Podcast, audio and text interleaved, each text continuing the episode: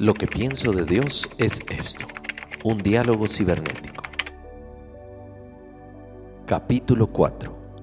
Déjame tomarme mi tiempo. Yo, 11 de septiembre, 9 y 58. Bendiciones, Fabián.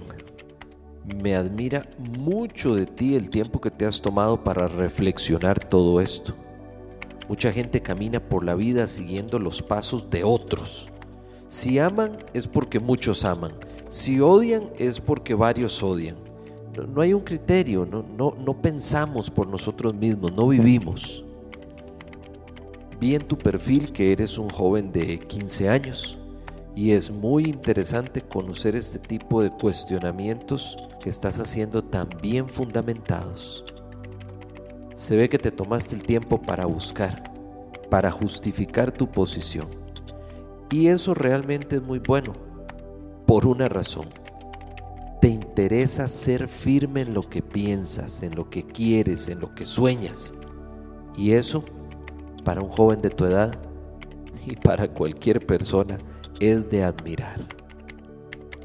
Ahora, ay, cómo me gustaría saber qué fue lo que te pasó. Siento mucha ira en ti, mucho resentimiento, y eso casi siempre nace cuando las cosas que más decimos amar se ven afectadas. Ojalá algún día tenga el honor de conocer qué fue lo que te sucedió. Pues te cuento que todo esto me ha ayudado a mí a cuestionarme a investigarme, a entrar en mí para poder compartir contigo.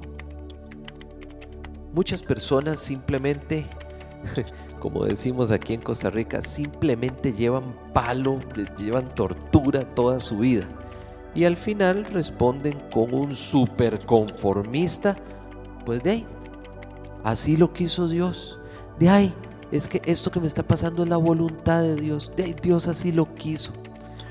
Eso es de cada día y me he cuestionado muchas cosas. Para que exista una relación, sea el tipo que sea, debe ser al menos en dos vías, entre dos personas, entre dos animales, entre dos cosas, etc. Esa relación puede ser de muchas maneras, pero lo que sí sé es que ambas partes deben escoger cómo es esa relación. Si solo una parte de la relación da todo, pues la relación no funciona. La pregunta que me hago es, ¿qué ha hecho o, qué ha dejado de hacer Dios para que la relación entre ustedes dos deje de funcionar? Y, y también me pregunto, ¿cómo fue el inicio de esa relación? ¿Cuál fue la necesidad de la relación o la intención de la relación?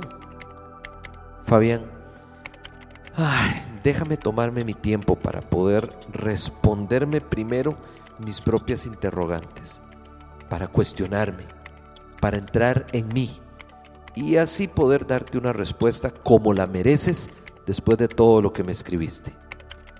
De verdad me has puesto a pensar, me has hecho mirarme a mí mismo, mirarme a mí mismo con ojos críticos. De verdad muchas gracias. Muchas bendiciones en todo lo que hagas y espero escribirte pronto.